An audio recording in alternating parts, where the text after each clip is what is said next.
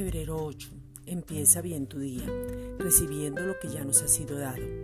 Jesucristo ya se llevó toda enfermedad, toda dolencia, todo fracaso, toda maldición, toda condenación, toda escasez, toda esclavitud, todo rechazo, todo el pasado, todos los pecados.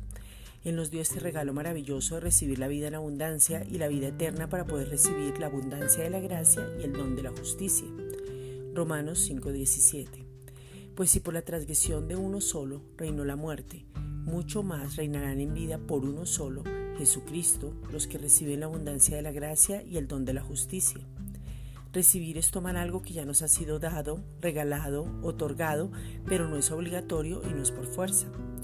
Cada persona decide recibir o por el contrario, rehusar, rechazar, no tomar o no querer porque se puede sentir indigno, no merecedor o simplemente creer que no lo necesita.